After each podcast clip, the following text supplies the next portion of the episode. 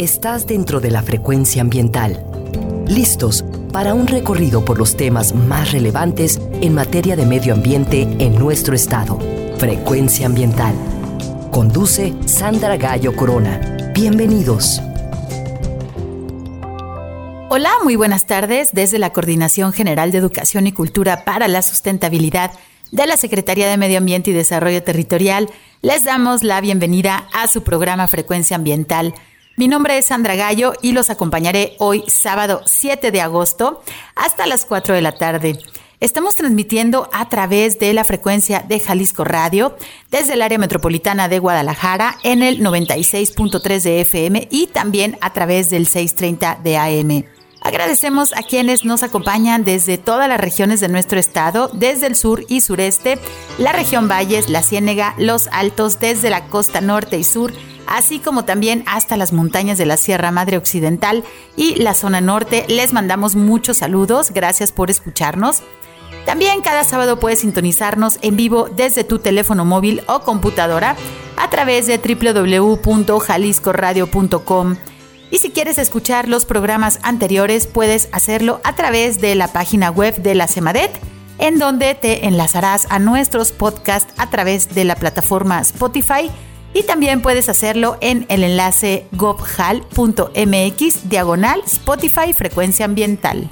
Te recuerdo que puedes comunicarte con nosotros a través de redes sociales en la página de Facebook de la Secretaría de Medio Ambiente y Desarrollo Territorial así como también vía Twitter en arroba semadethal.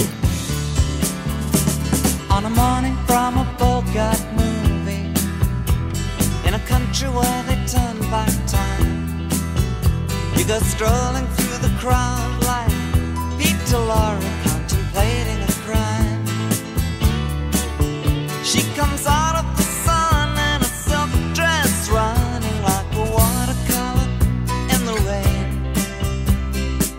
don't bother asking for explanation. She'll just tell you that she came in the year of the cat.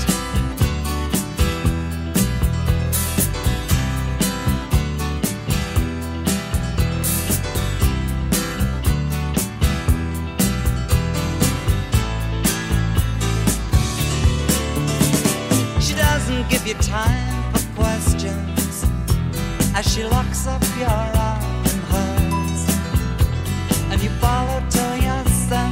which direction completely disappears. By the blue tiled walls near the market stalls, there's a hidden door she leads you to. These days, she says, I feel my life just like a river running through the year of the cat.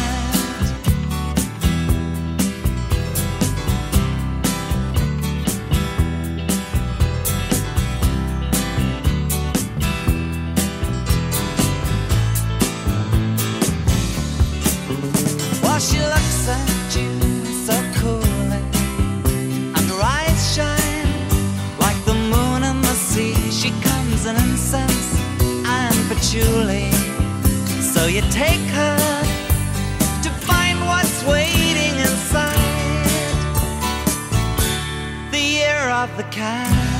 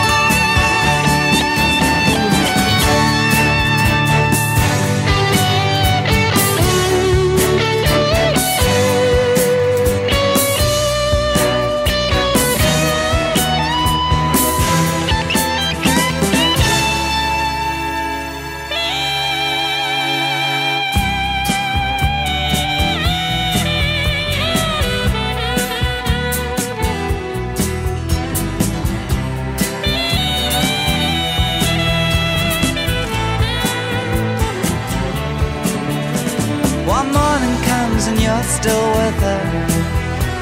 On the bus and the tourists are gone. And you've thrown away your choice and lost your ticket, so you have to stay on. But the drumbeat strains of the night remain, and the rhythm of the newborn day. You know, sometime you're bound to leave her, but for now you're gonna stay in the year of the cat.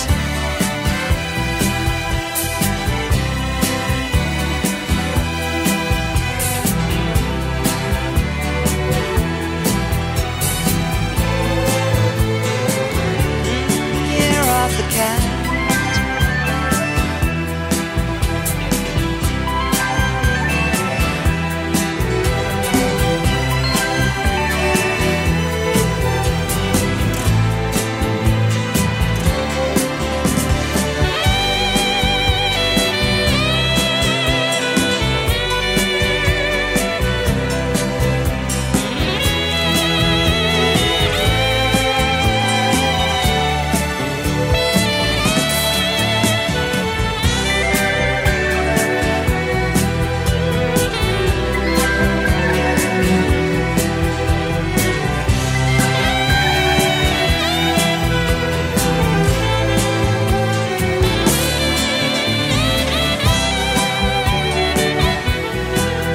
Día de hoy iniciamos nuestro programa escuchando la canción Year of the Cat, el año del gato, interpretada por el artista británico Al Stewart. Espero la hayas disfrutado. Hoy en Frecuencia Ambiental vamos a platicar acerca de aquellos animales domésticos que muchos de ellos son parte importante de nuestras familias. Sin embargo, cuando por alguna razón estas especies domésticas llegan a ecosistemas silvestres, se vuelven una verdadera amenaza para las especies nativas. Pero primero los invito a conocer la información ambiental que se ha generado en los últimos días. Informamos que si necesitas realizar algún trámite en la Secretaría de Medio Ambiente y Desarrollo Territorial, el horario de la ventanilla es de 10 de la mañana a las 5 de la tarde y debido a la pandemia de coronavirus debes realizar tu cita para acudir a realizar cualquier trámite. Puedes comunicarte al teléfono 33 30 30 82 50 para solicitarla. Y si necesitas realizar algún trámite en la Procuraduría Estatal de Protección al Ambiente, la PROEPA, puedes realizar tu cita al 33 11 99 75 50. Y si necesitas realizar una denuncia ambiental, puedes utilizar el correo denuncias.cemadet.jalisco.gov.mx. El pasado 4 de agosto se cumplió el 39 aniversario del decreto como área natural protegida a la Sierra de Quila que actualmente cuenta con la categoría de área de protección de flora y fauna. La Sierra de Quila se localiza a tan solo hora y media de Guadalajara, en los municipios de Tecolotlán, Tenamaxtlán y San Martín Hidalgo. Sus paisajes se caracterizan por los bosques de coníferas y encinos, así también como por sus cascadas. El gobierno de Jalisco participó en la reunión 100 días para la COP26, organizada por la coalición Under Two y The Climate Group. Durante la participación en esta reunión se detallaron algunos avances que ha realizado Jalisco para acelerar la ambición climática estatal, como es la publicación de la primera Estrategia Estatal de Cambio Climático, que ayudará para la realización de acciones de adaptación y mitigación a corto, mediano y largo plazo. Además, se mencionó que para el área metropolitana de Guadalajara se cuenta con el Plan de Acción Climática Metropolitano, el PAC Metro, y en más del 60% de los municipios de Jalisco se cuenta con los programas regionales y municipales de cambio climático. Estos avances son la base de la instrumentación de planeación climática para la próxima presentación del presupuesto de carbono y la ruta estatal de descarbonización. La Conferencia de las Naciones Unidas sobre el Cambio Climático, la COP26, reúne a representantes de diversas ciudades, estados y países con el objetivo de lograr una declaración de alto nivel sobre la necesidad de políticas públicas para abordar la emergencia climática. Esta cumbre tendrá lugar del 31 de octubre al 12 de noviembre de este año en la ciudad de Glasgow, Escocia, y Jalisco estará presente. Durante el pasado mes de julio se conmemoró en todo el país la fiesta del bosque. El gobierno de Jalisco, a través de la Secretaría de Medio Ambiente y Desarrollo Territorial y del Fideicomiso para la Administración del Programa de Desarrollo Forestal del Estado de Jalisco, el FIPRODEFO, coordinaron acciones con productores, dueños y poseedores de terrenos forestales como parte del programa Jalisco con Bosques a través de la Estrategia para la Conservación de los Ecosistemas Forestales bajo el esquema de pago por servicios ambientales, la Comisión Nacional Forestal y el FIPRODEFO otorgaron incentivos económicos por el mantenimiento de los bosques. Los trabajos que las personas propietarias de los bosques realizan son el cercado para exclusión de ganado, la señalización del área bajo conservación, el manejo de combustibles forestales para la prevención de incendios, las obras de retención de suelos, el monitoreo comunitario de fauna silvestre y acciones de sanidad forestal, así como también de integración de patrullas de vigilancia. Los apoyos se han otorgado a 10 ejidos y 6 comunidades indígenas en los municipios de Autlán de Navarro, Casimiro Castillo, Chimaltitán, Huejuquilla el Alto, Ixtlahuacán de los Membrillos, Mascota, Mezquitic, Mixtlán, Poncitlán, Puerto Vallarta, Talpa de Allende y Tolimán. Se protegen más de 8.000 hectáreas de ecosistemas de bosque de pino, pino encino y selva baja. Jalisco cuenta con una superficie forestal de 4.850.337 hectáreas con 14 tipos de vegetación. Hoy en nuestro programa platicaremos acerca de los daños que pueden provocar las especies domésticas, como lo son nuestras mascotas en los ecosistemas silvestres. Las especies exóticas que se establecen en un nuevo sitio se reproducen y pueden dispersarse sin control, causando daños al ecosistema y a las especies nativas. También a la salud o a la economía. Estas especies son llamadas especies exóticas invasoras. Las especies exóticas invasoras son la primer causa de pérdida de biodiversidad en las islas, la segunda causa de pérdida de biodiversidad en el mundo y la tercera causa de pérdida de biodiversidad en México. Debido a que las especies invasoras pueden pertenecer a todos los grupos y ambientes, es un problema muy complejo de atender, ya que involucra la participación de diferentes dependencias, gobiernos y ciudadanos. Desde todos los continentes han ingresado a México por distintas vías alrededor de 1.100 especies exóticas invasoras de plantas y animales. Un ejemplo muy claro es la devastación de los ecosistemas y hábitats por especies exóticas introducidas altamente nocivas como son los gatos y las cabras ferales, que fueron introducidos por pescadores europeos y estadounidenses durante los siglos XVII y XVIII a Isla Guadalupe, ubicada en el Pacífico mexicano. El resultado fue la extinción de seis especies de aves, entre ellas el petrel de Guadalupe, por la depredación de gatos ferales y las cabras provocaron la deforestación de 4.000 hectáreas de bosque que existían en la isla. En el año 2007 solo había 85 hectáreas como consecuencia del sobrepastoreo de las cabras. A México han ingresado 46 de las 100 especies exóticas invasoras más nocivas del mundo, entre peces, moluscos, mamíferos, aves, insectos, plantas acuáticas y terrestres, así como también anfibios. Vamos a ir a nuestro primer corte. Los invitamos a que nos acompañen. Ya está nuestra invitada con nosotros. Regresamos en unos minutos. Frecuencia ambiental. Vuelve en unos momentos. Quédate con nosotros. Estás sintonizando Frecuencia ambiental. Continuamos.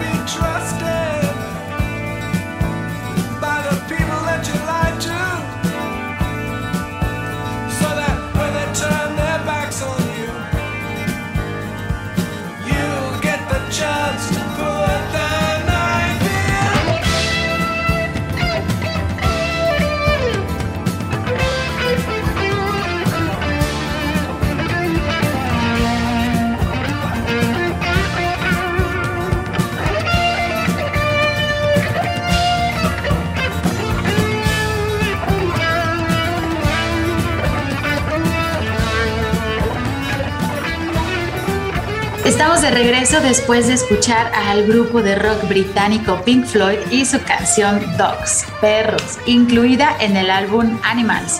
Una de las tantas buenas canciones que tiene este grupo, pues le espero que la hayan disfrutado. Hoy en Frecuencia Ambiental estamos platicando acerca de las especies exóticas o especies invasoras y como les mencionaba en el bloque anterior, muchos de los animales domésticos como perros, gatos, burros, cerdos o conejos que son llevados a los ecosistemas silvestres se convierten en una grave amenaza para las especies nativas. Un caso muy particular y que queremos platicar con ustedes es el caso de los perros ferales que se han estado detectando en el bosque la primavera y que debemos tener más información para evitar que este problema siga creciendo. Para platicar acerca de este tema nos acompaña hoy la doctora Marinés de la Peña Domene, quien es bióloga egresada de la Universidad de Guadalajara es maestra en ciencias biológicas por la Universidad Nacional Autónoma de México y doctora en ecología y evolución por la Universidad de Illinois en Chicago. Actualmente es miembro del Sistema Nacional de Investigadores Nivel 1. Es profesora investigadora en el Centro Interdisciplinario para la Formación y Vinculación Social en el ITESO. Sus proyectos de investigación se enfocan en la ecología de la restauración, la ecología del paisaje y la agroecología. Su enfoque en la investigación la ha llevado a desarrollar, pues bueno, estos paisajes que impulsen la economía regional y el potencial para conservar la biodiversidad, las funciones de los ecosistemas y que contribuyan a la mitigación y adaptación ante el cambio climático. Es también colaboradora del Centro de Cultura Ambiental e Investigación Educativa, CAIE. Bienvenida, doctora Marinés. Buenas tardes. Hola, ¿qué tal? Muchas gracias, Sandra. Encantada de estar con ustedes. Muchas gracias por acompañarnos el día de hoy en Frecuencia Ambiental. Y bueno, porque nunca nos alcanza el tiempo, vamos a iniciar con nuestra entrevista para conocer más acerca de este tema tan importante y bueno que va desafortunadamente creciendo, que es la presencia de especies ferales, que ahorita, bueno, vamos a platicarlo un poquito más acerca de qué, de qué estamos hablando.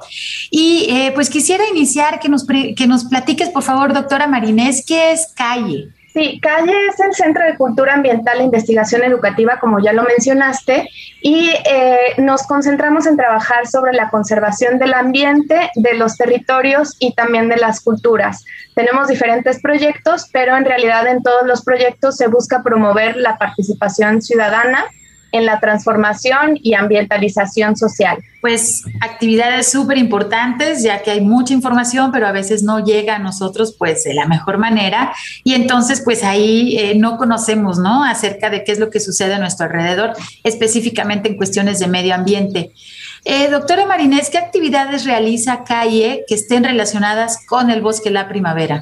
Sí, uno de los grandes grupos que tenemos en Calle se llama Guardianes del Bosque y de lo que se trata es de trabajar a favor del conocimiento y la protección y la conservación del bosque de la primavera. Dentro de eso tenemos diferentes actividades como el boletín informativo de Guardianes del Bosque, el Centro de Información del Bosque, Corazón del Bosque, Denuncias Ambientales, el Festival del Bosque, Flora Nativa, eh, bueno, una gran cantidad de, de, proyectos, dentro de los cuales también eh, tenemos la prevención de, flora, de fauna nociva en el bosque de la primavera, eh, que es el proyecto del cual les voy a platicar hoy. Muchas gracias. Bueno, pues muchos programas hemos dedicado a nuestro querido bosque de la primavera, que es esta área natural protegida que se encuentra en el oeste del área metropolitana de Guadalajara. Y bueno, hemos platicado acerca de los servicios ambientales. Obviamente en la temporada de incendios estuvimos muy activos desafortunadamente con tres grandes incendios que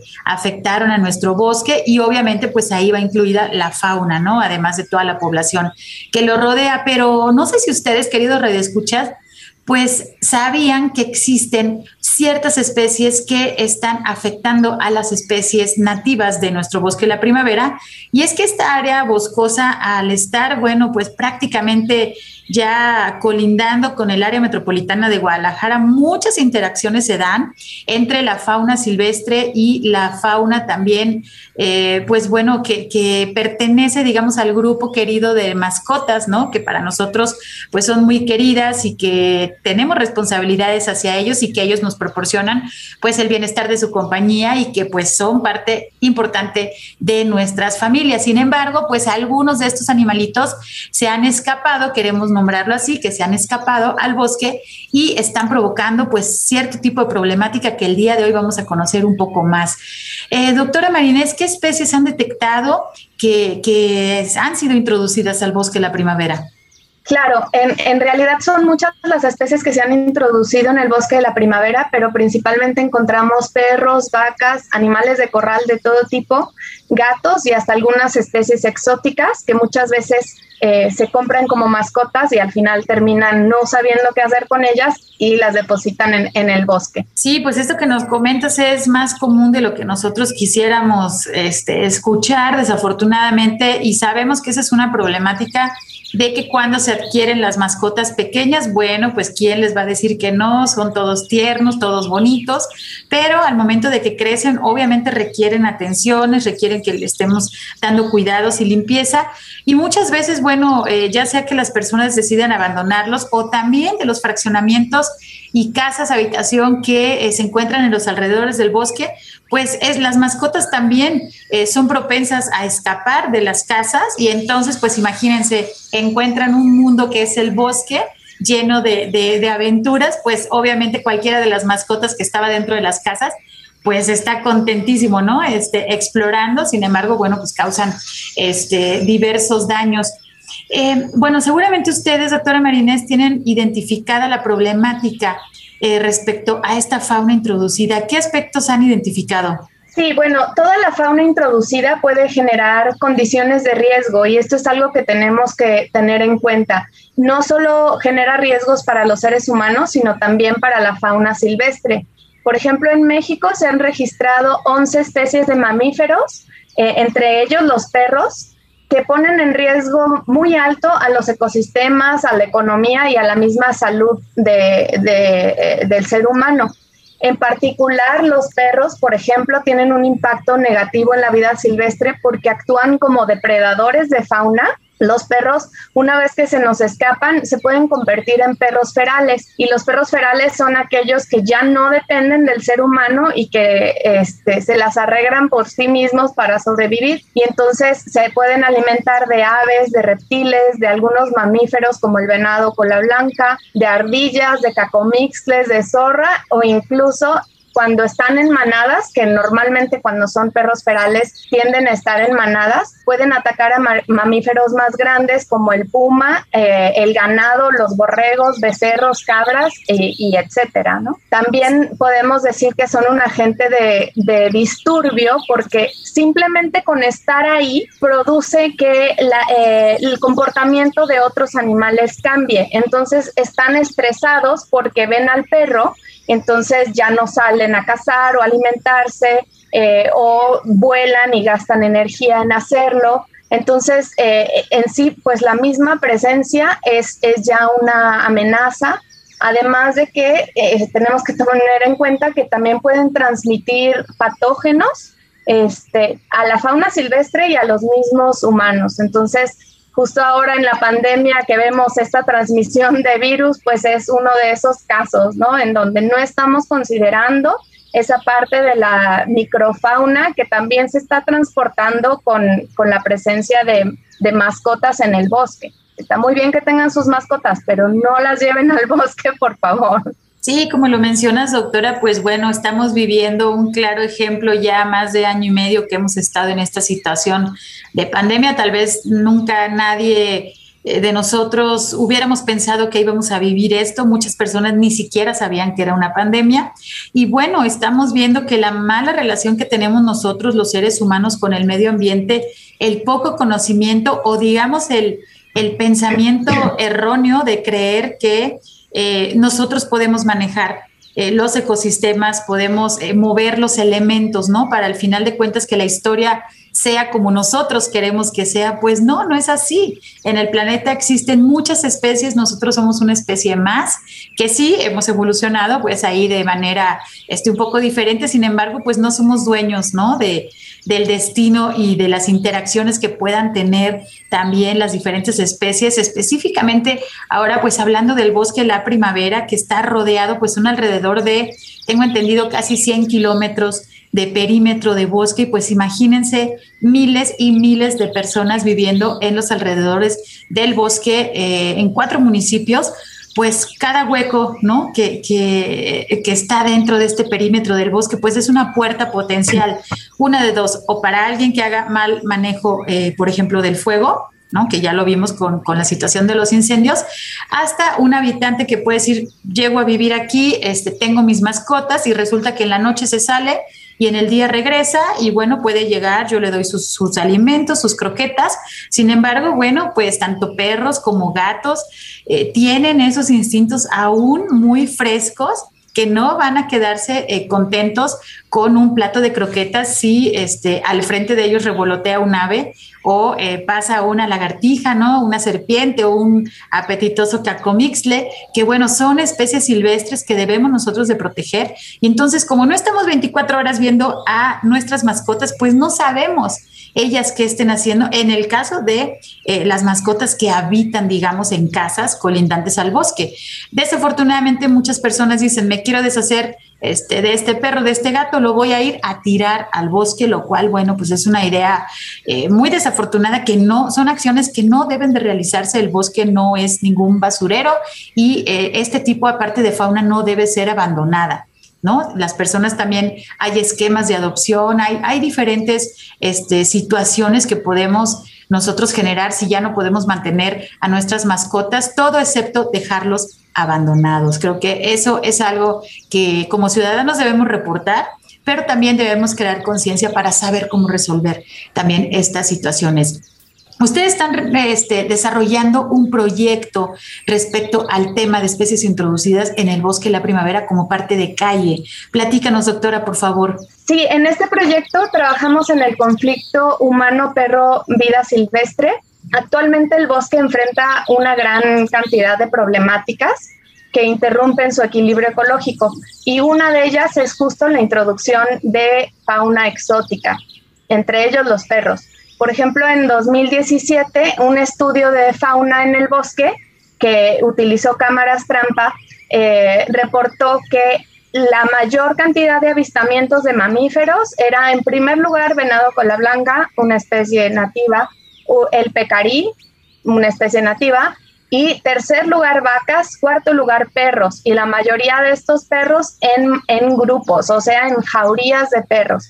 Y entonces esto nos habla de que realmente hay un conflicto grande eh, con la fauna silvestre que cada vez se ha aumentado más en, el área del, bosque de la primavera. Entonces, eh, pues claro que el conflicto inicia cuando los perros ingresan al bosque y o porque son abandonados o porque los llevan sus, sus dueños y fácilmente se pierden. Estos perros tenemos que reconocer que los perros son carnívoros, sociales, altamente adaptables y que fácilmente pueden convertirse en ferales y tornarse en un, un peligro eh, en ambientes rurales, eh, urbanos, naturales o silvestres. Eh, los perros ferales sobreviven y se reproducen independientemente de la intervención y la asistencia humana y se pueden alimentar de la basura que vamos dejando, pueden cazar animales, carroña o el mismo ganado. Normalmente viajan en manadas y se vuelven una amenaza grande para eh, tanto para los visitantes al bosque como para la misma fauna.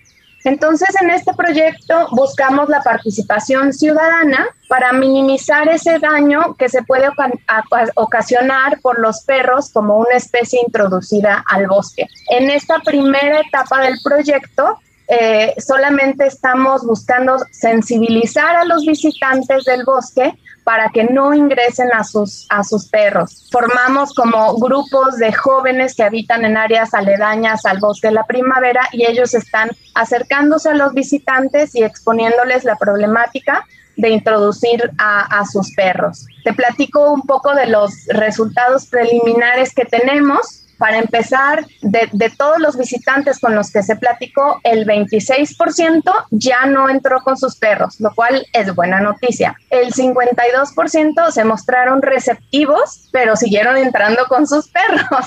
Esperamos que su próxima visita ya no vayan con sus perros. Y el 22% de los visitantes no mostró ningún interés. Entonces, eh, pues bueno, esperamos que esos se vayan sensibilizando cada vez más. Las cosas que les preocupaban a los visitantes del mensaje que se daba era el riesgo a las enfermedades, la legislación, el peligro por las taurías, el daño a la fauna silvestre y el riesgo para sus propios perros. Los que no mostraron ninguna recepción al mensaje, pues simplemente tenían desinterés y también no les gustó nada que se les hablara de la legislación, pero sin embargo existen tres leyes que, que prohíben la entrada de estos perros al, al área natural protegida. De los 112 perros que llegaron en tan solo 12 mañanas, ni siquiera el día completo, 112 perros que llegaron, 87 entraron y solo 25 ya no entraron. Entonces, ese es un poquito el panorama que tenemos con, el proyecto. Además de esto, también se tomaron eh, muestras de heces fecales para los que nos permitieron y se hizo un análisis de esas heces fecales para ver qué enfermedades están introduciendo al bosque y bueno, ya tenemos algunos resultados. Este es un trabajo asociado que, que, lo hace la ACE Ecocaban y en su, en su página de Facebook ya tienen, ya publicaron los resultados de esas primeras muestras en donde vemos que sí hay introducción de enfermedades por la introducción de los perros. Y hasta ahí vamos ahorita, Sandra. Pues mucho trabajo por delante, sin embargo, bueno, ya han realizado importantes pasos. Eh, ¿Sabemos qué tipo de enfermedades que tuvieras a la mano por ahí el dato eh, que localizaron este, los compañeros de EcoCaban? No sé, pues puede ser este parvovirus, supongo este, las cuestiones también más este, comunes, ¿no? Enfermedades comunes de, de perros domésticos. Sin embargo, bueno, pues la simple presencia, ¿no? De nuestras mascotas en el bosque, en un paseo, pues bueno, ¿cuántas veces no va y hace del baño el perrito por ahí, lo deja y bueno, queda obviamente eh, a la intemperie. Entonces, todos estos son focos de infección. No sé si hay algún dato este, a la mano que ya te puse en aprietos. Perdóname. Lo estoy buscando. Muchas gracias. Y es que ahorita lo que comentas también, bueno, vamos a, prepararnos para irnos a un corte y ahorita de regreso les vamos a, a, tener este, esta información, pero ¿quién no desde su niñez se ha sentido este, atacado, perseguido por algún perro que no sea, bueno, obviamente de nosotros. Sabíamos quién era el, la casa, ¿no? El vecino que tenía el perro más bravo de la colonia, para que la pelota no se nos fuera a su jardín, porque nadie quería ir a pedir esa pelota porque nos daba pavor ese perro que estaba ahí súper bravo. Pues ahora imagínense cinco, seis perros bravísimos sueltos en el bosque, que incluso se ha reportado eh, ataques, ¿no? Hacia los ciclistas, hacia diferentes eh, paseantes que van a hacer deporte. Entonces, bueno, esto no nada más es una situación de riesgo para la fauna silvestre, sino para nosotros mismos como visitantes, porque estos perros que se vuelven ferales son bastante, bastante bravos y no, no importa que los humanos que, que se le pongan enfrente estén más grandes, realmente ellos pueden atacar y, y bueno, se hacen de valor Al estar ellos en grupo. Vamos a ir a nuestro corte de estación y regresamos porque estamos platicando acerca de los efectos de las especies exóticas o invasoras en los ecosistemas silvestres, el caso específico de los perros en el bosque de la primavera. Regresamos en unos minutos, quédense con nosotros. Frecuencia ambiental. Regresa en unos minutos.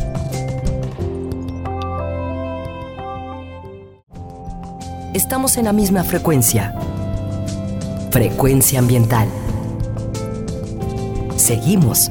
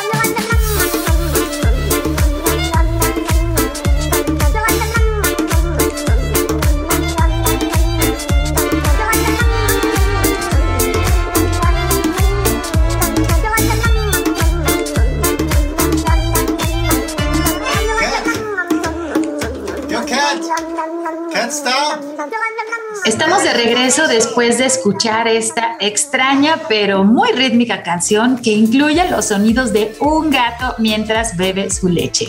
Esta pieza se llama Num Num Cat y es interpretada por el artista sudafricano David Scott, mejor conocido como The Kiffness estos, eh, pues bueno, la evolución de la tecnología que ya nos permite hacer música desde diferentes partes del mundo y bueno, con los sonidos de este gatito que está bebiendo su leche. Hoy en Frecuencia Ambiental estamos hablando acerca de las especies introducidas en ecosistemas silvestres y de cómo un perro, un gato o cualquier especie doméstica puede convertirse en una grave amenaza si nosotros los humanos las llevamos a lugares donde existen especies nativas.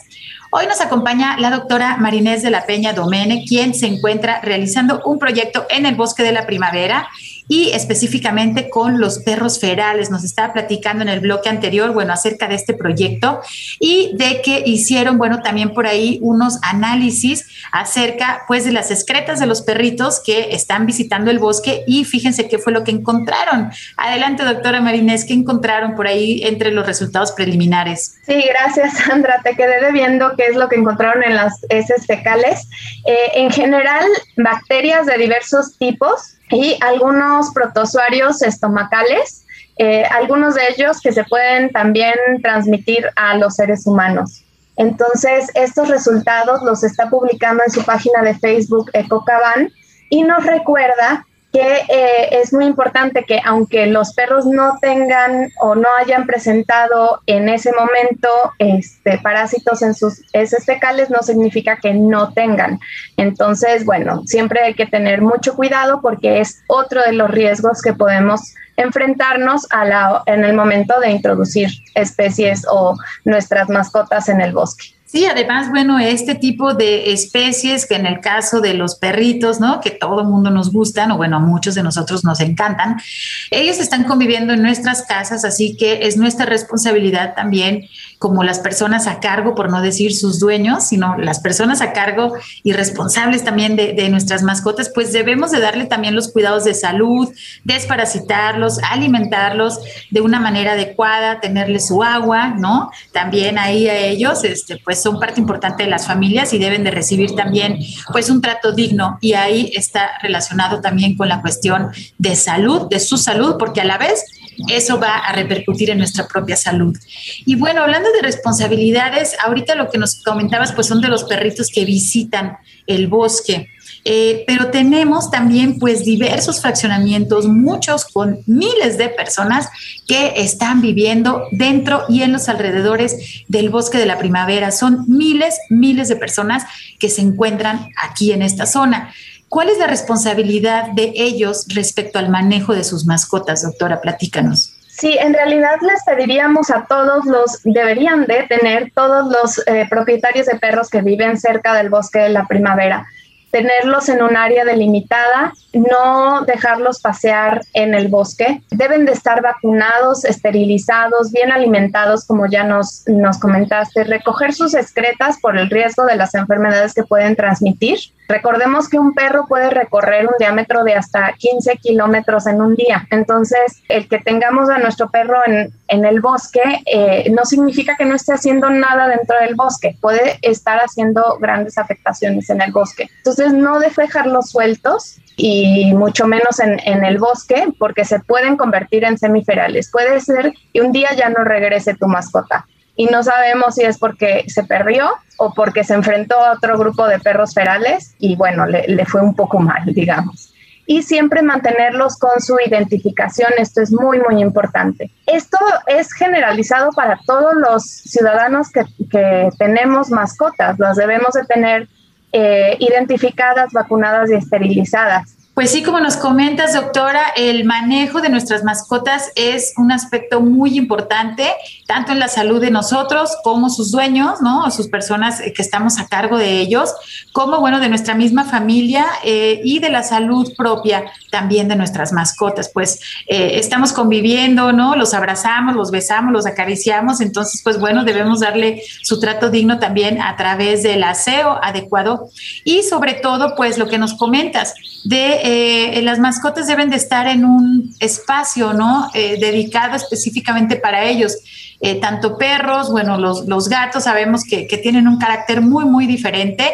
Eh, no sé si nos quieres hablar un poquito de cómo debería de ser, digamos, el manejo de las personas que tienen como mascotas a felinos y que viven en los alrededores del bosque. Sí, en realidad el trato con gatos es un tanto más complicado. Eh, siempre hay que saber que tenemos que hacer una tenencia responsable. Obviamente los gatos tienen que estar esterilizados y portar identificación, tener todas sus vacunas y no ingresar a las áreas naturales protegidas, pero eh, en el caso de los gatos se vuelve más complicado porque es más difícil tenerlos en un espacio eh, cerrado, digamos, o, confinado.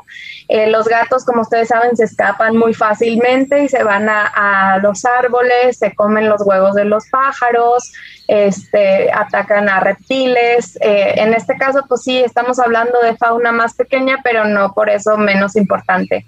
Entonces, pues sí, también tener en cuenta que con los gatos siempre es más difícil y pues hay que tenerlos en casa. Y yo he escuchado a muchas personas que dicen, híjole, mi gato se escapó, no regresó en dos, tres días, pero bueno, ya, ya regresó, se ve sano y salvo y se ve muy contento.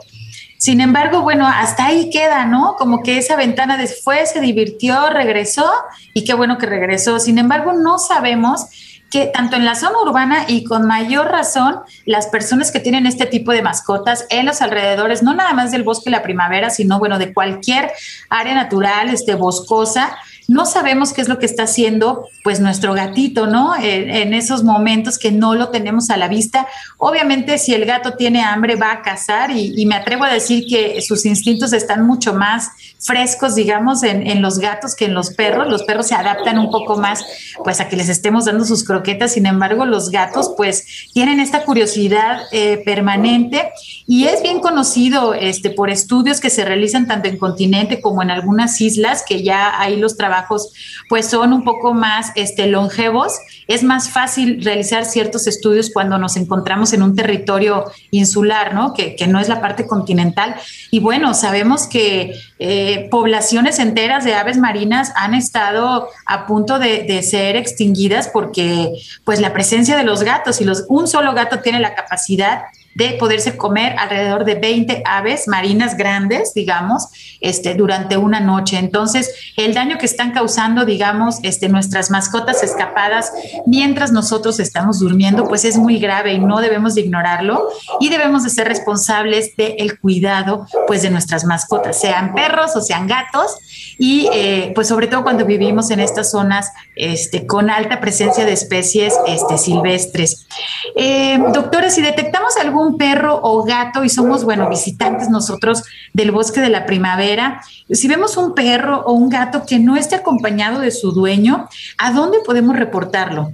Sí, la única opción que tenemos es reportarlo a protección animal dentro de cada uno de los municipios. Ese sería el, primer contacto y ellos se encargan de, de ir por ellos. Si se puede sin peligro alguno como amarrar el perro o, retenerlo en lo que llegan, mucho mejor, pero por ninguna manera se tienen que arriesgar si, si ven algún riesgo, ¿no? Sí, pues en el caso de las mascotas que, digamos, se acaban de escapar de sus casas, que todavía no han pasado este proceso que decíamos de, de, animales ferales que se vuelven ya bastante bravos, pues igual hasta si les, les hablamos, pues ellos vienen y se nota que son amigables Incluso podemos también reportarlo con los eh, guardabosques, ¿no? A través de las casetas de bosque de la primavera, cuando se ingresa, donde uno se registra, pues por ahí mismo vamos a salir y podemos decirles a las personas que estén ahí encargadas, pues que observamos algún perro o algún gato eh, claro, posiblemente se va a mover, pero siempre es importante la información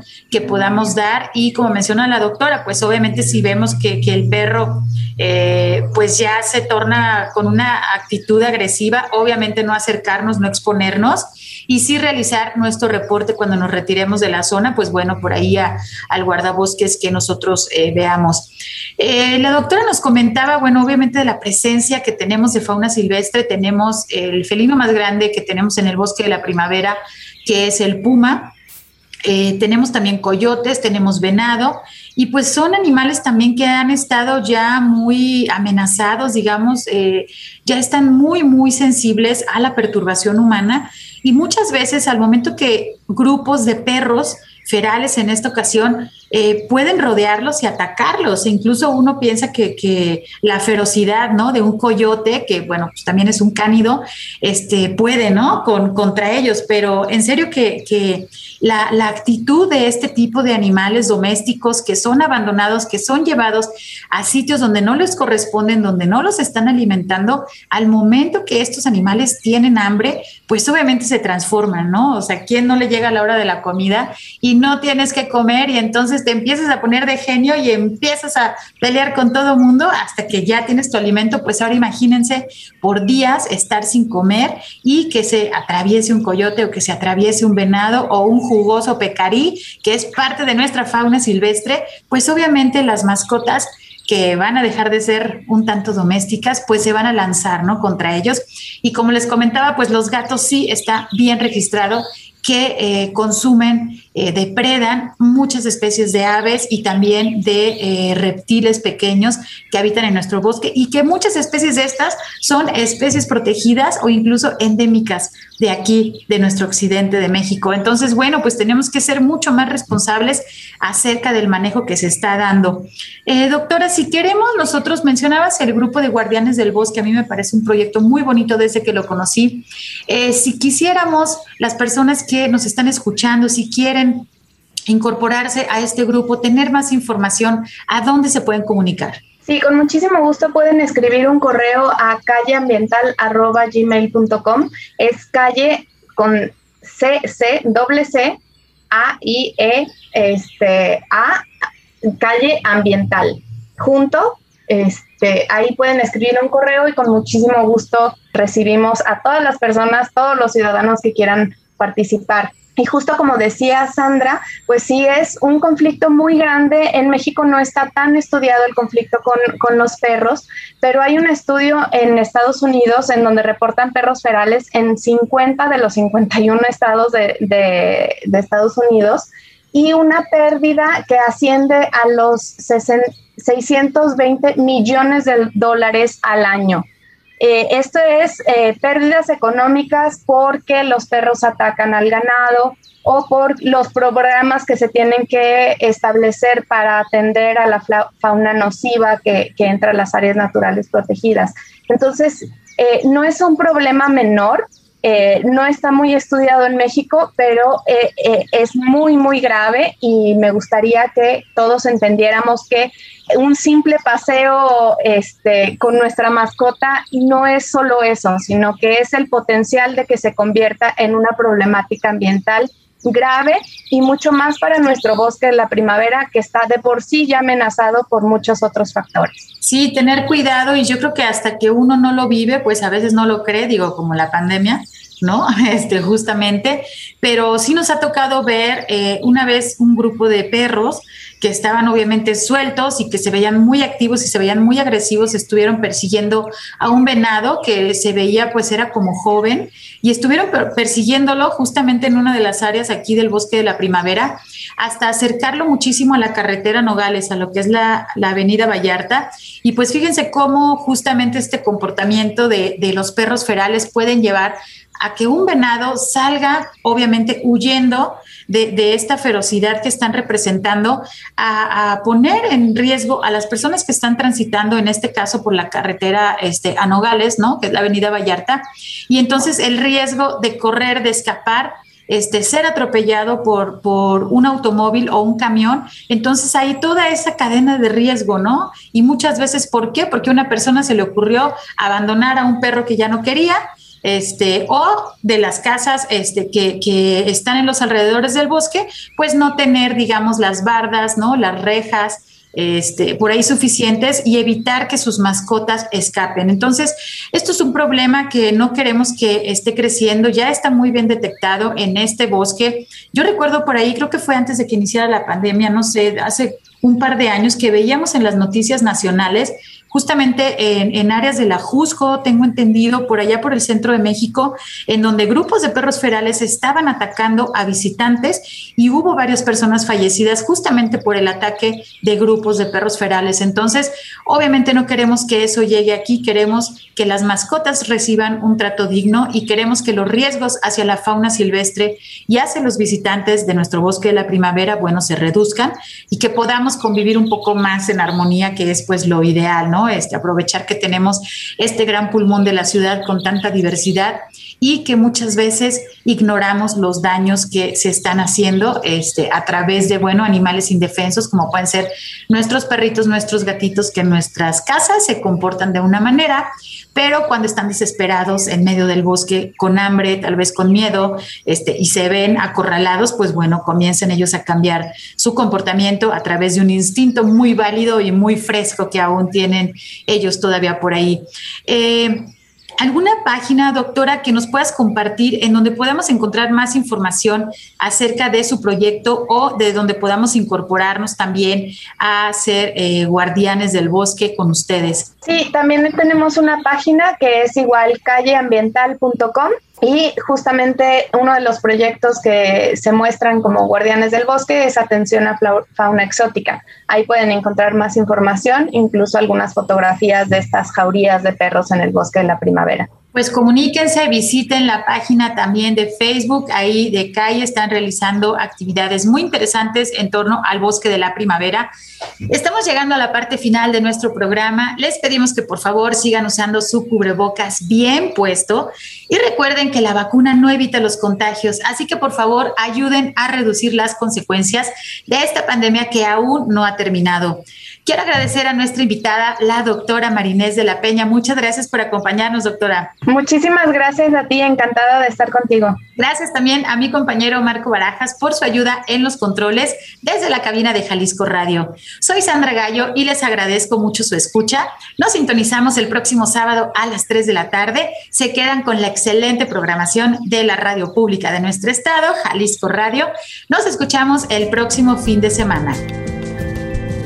Por hoy ha sido todo en Frecuencia Ambiental. Te esperamos el próximo sábado a las 3 de la tarde para seguir explorando los temas relevantes del medio ambiente de nuestro estado y más allá. Frecuencia Ambiental, una coproducción de la Secretaría de Medio Ambiente y Desarrollo Territorial y JB Jalisco Radio. Hasta entonces.